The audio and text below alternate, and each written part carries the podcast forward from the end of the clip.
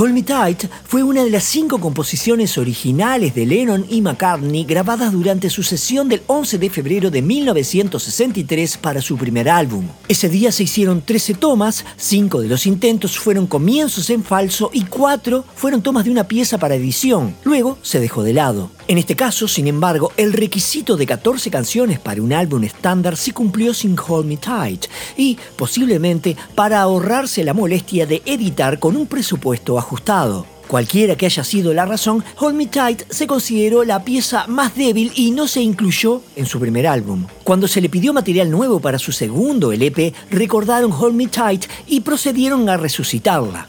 Pero en lugar de sacar la cinta vieja, se tomó la decisión de comenzar de nuevo. Es así que el 12 de septiembre de 1963, en su cuarta sesión de grabación, comenzaron de nuevo la canción. La primera de las dos sesiones de este día, que se extendió de 14.30 a 18.30, comenzó con la grabación de cuatro mensajes especiales para transmitir en la radio australiana para promocionar su próxima gira por ese país. Posteriormente, aproximadamente a las 16, se empezó a trabajar en el remake de Hold Me Tight. Comenzaron las tomas en el número redondo de 20 para compensar las 13 tomas originales y probablemente no recordaban cuántas tomas habían hecho de la primera versión. Se necesitaron 10 tomas para completar la canción ese día. Sin embargo, Ringo no daba con el beat de batería.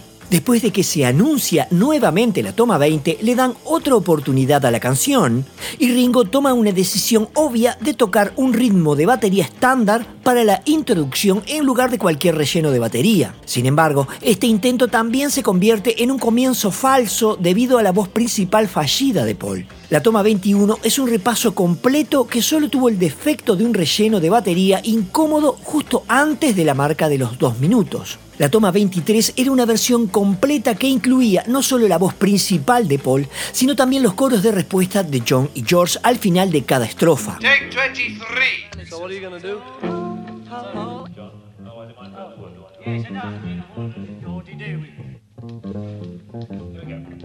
Tras varias fallas y un par de discusiones entre George Martin y Lennon sobre dónde debería comenzar los coros, Norman Smith grita enojado.